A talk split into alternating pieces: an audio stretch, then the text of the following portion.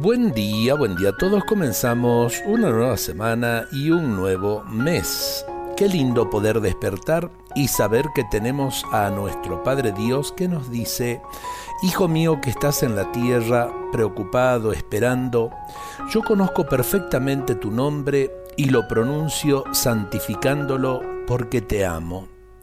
No estás solo sino habitado por mí y juntos construiremos este reino del cual serás heredero.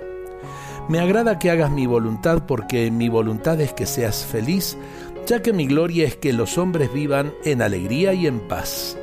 Cuenta siempre conmigo y tendrás el pan de cada día. No te preocupes, solo te pido que sepas compartirlo con tus hermanos. Yo perdono todas tus ofensas, incluso antes de haberlas cometido por eso te pido que hagas tú mismo con los que a ti te ofenden.